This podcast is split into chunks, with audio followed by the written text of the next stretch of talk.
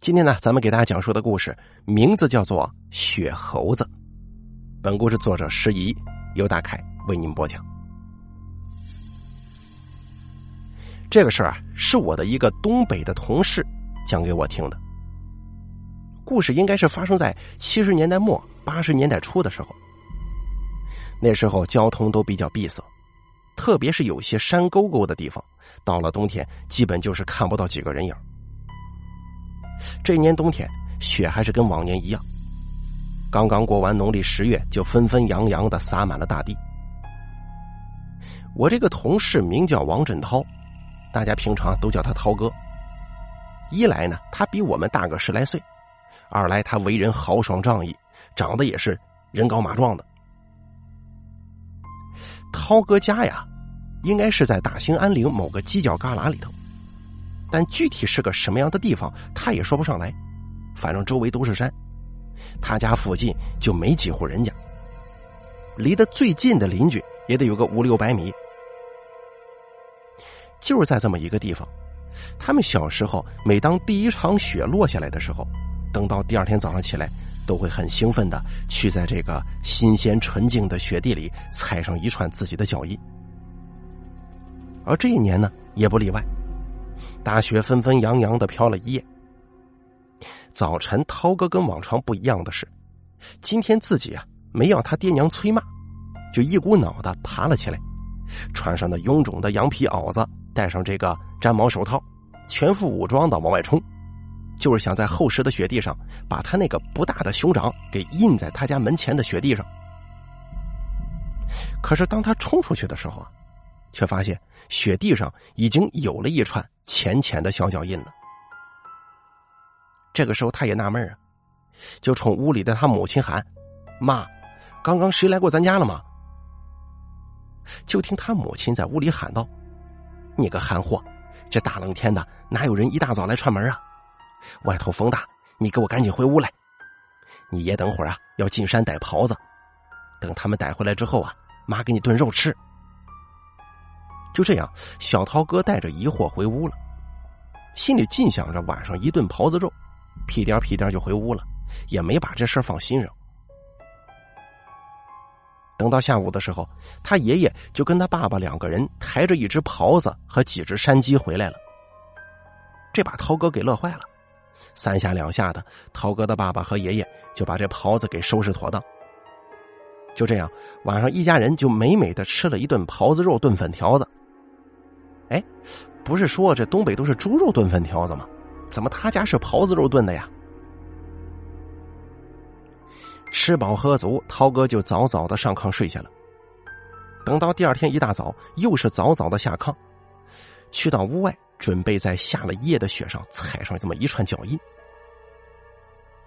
可是等他出去的时候，发现门口啊，又有一串浅浅的小脚印。这把涛哥给气坏了，这哪来的兔崽子呀？又这么一大早来他家门口撒野。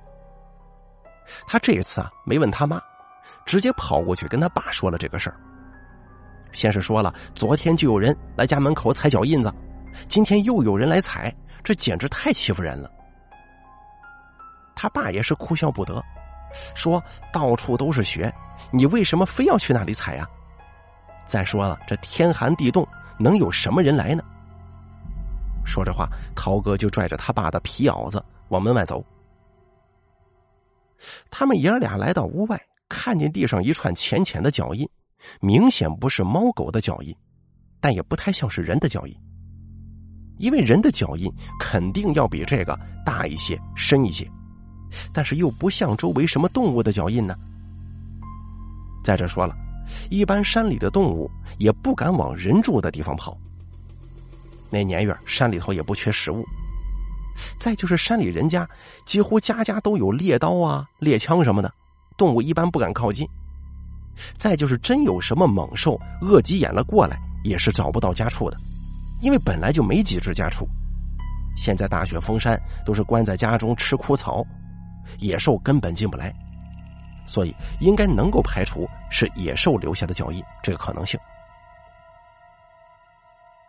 看到这串脚印，涛哥的爸爸也迷糊了，就去找他爷爷来看。他爷爷看了半天也看不出个所以然。该不会是雪猴子吧？这东西好些年没出现过了，怎么突然在这个时候下山了呢？雪猴子就是他们那个地方传说当中的一种生物，基本上没人见过。啊。据传说，它那浑身长着白毛，跟人一样的外貌，是用两只脚走路的，但是只有猴子大小的一种神奇生物。爷爷告诉他跟他爸爸，先不要管，也不要去破坏这个脚印，等晚上看看再说吧。并且爷爷还说。雪猴子一般都藏有宝贝，他现在在晚上出入咱们家，很有可能是今年天降大寒，雪猴子还没有找到好的地方过冬。要真是这样的话，那晚上悄悄的到他藏身的地方，说不定就能找到宝贝。就这样，一连等了好几个晚上，爷爷也没有等到雪猴子的踪影。时间大概过了大半个月吧，就在爷爷准备放弃的时候，以为说雪猴子可能是找到地方搬走了。可是就在那天晚上，爷爷照例抽着旱烟袋等在门后，突然听见杂物房的方向有轻微的响动。爷爷快步冲过去，发现一个白影一闪而过。等他追上去，雪猴子已经融入到茫茫的雪夜之中了。爷爷这个时候赶紧拧开手电筒，可是外面已经什么都没了。爷爷拿着手电筒向前走了一段路，也没发现有什么，就这样回去睡了。等到第二天天亮的时候，爷爷把这事跟大家说了，又带着他爸跟他一起到杂物房那边查看，发现在角落的破羊皮褥子上，有着一根二十多公分长、全须全尾的人参呢。爷爷小心翼翼的把这人参收了起来，又小心翼翼的揣进他那不算洁白的羊皮大衣里，然后悠悠的说了一句：“这可能是那雪猴子给咱家付的房钱呢。”就这样，在来年春天的时候，涛哥一家也就跟很多山民一样搬到山脚下去了。主要那个时候，涛哥已经七八岁了，是时候得上学了。搬到山脚去，跟大家住在一块，这个也方便。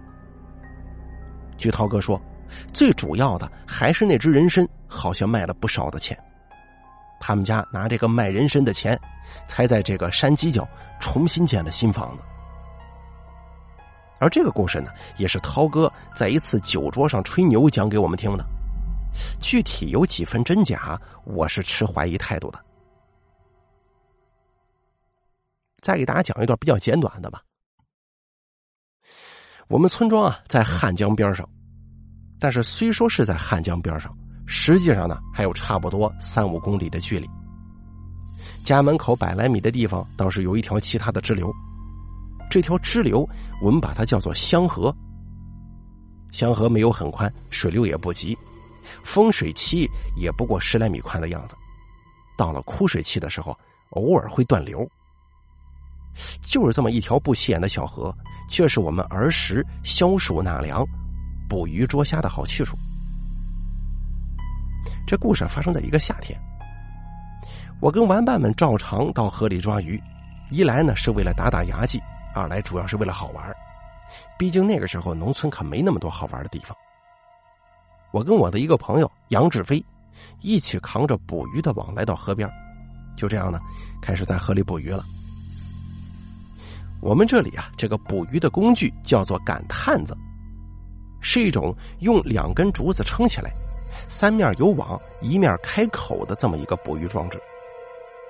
捕鱼的时候啊，人就在没有网的这一面，用脚将水下的鱼虾往这个网子里赶。当时呢，还是跟往常差不多的位置，还是跟往常差不多的动作，所有的一切好像是平常的不能再平常了。但是就在这样平静的情况之下，却酝酿着一件让我至今难以忘记的事情。当时天色渐晚，我们也都捕获了不少鱼虾。可就在我们准备再赶两网就回去的时候，杨志飞突然一个机灵，他说刚刚有一条很大的鱼把他的小腿撞了一下，这鱼啊可能就在附近，咱们一起围一下，说不定能够给他抓到。就这样，我们小心翼翼的用脚在水下探寻着。就在这个时候，我也明显的感觉到水下好像有什么东西在搅动，就好像是有一条大鱼在旁边摆尾，但是感觉呢又不像。因为要是鱼的话呢，一般一摆尾就跑开了，可是这东西不一样，它是在人的周围徘徊，那种感觉让人非常紧张。用紧张来形容好像并不太准确，应该说是有点兴奋呢，又或者说有点惶恐。兴奋的是水下肯定有大祸，惶恐的是这个情况好像又有点不太正常。就这样，我们赶了几网子，不知道是第五网还是第六网的时候，杨志飞的网提起来，里面水花翻滚，腾的一下。就见一只似猴非猴的东西窜了出来。现在仔细回忆一下的话，应该是比猴子要略小一些的，家猫差不多大，但是四肢跟猴差不多，手掌宽大，有明显的指蹼，这指尖上啊有锋利的像钩子一样的指甲，每只手掌上都有两个指甲特别大，看起来又有点像是龙虾钳子。当时由于天色昏暗，看不太清楚脸，身上湿漉漉的，感觉有长长的毛湿哒哒的连成一片。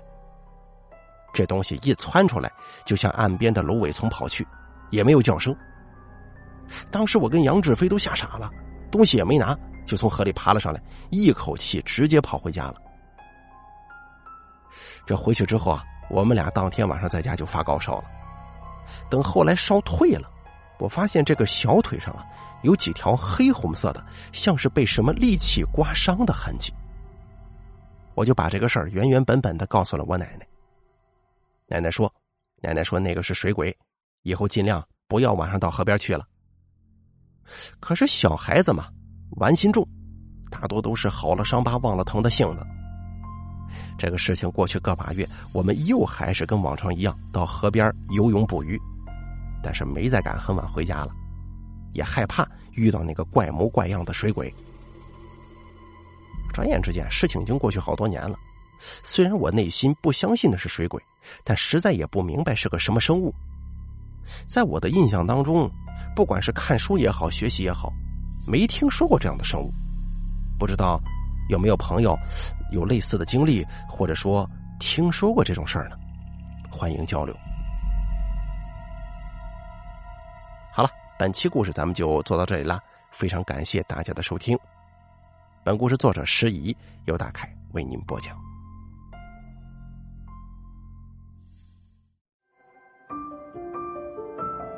本期故事演播完毕。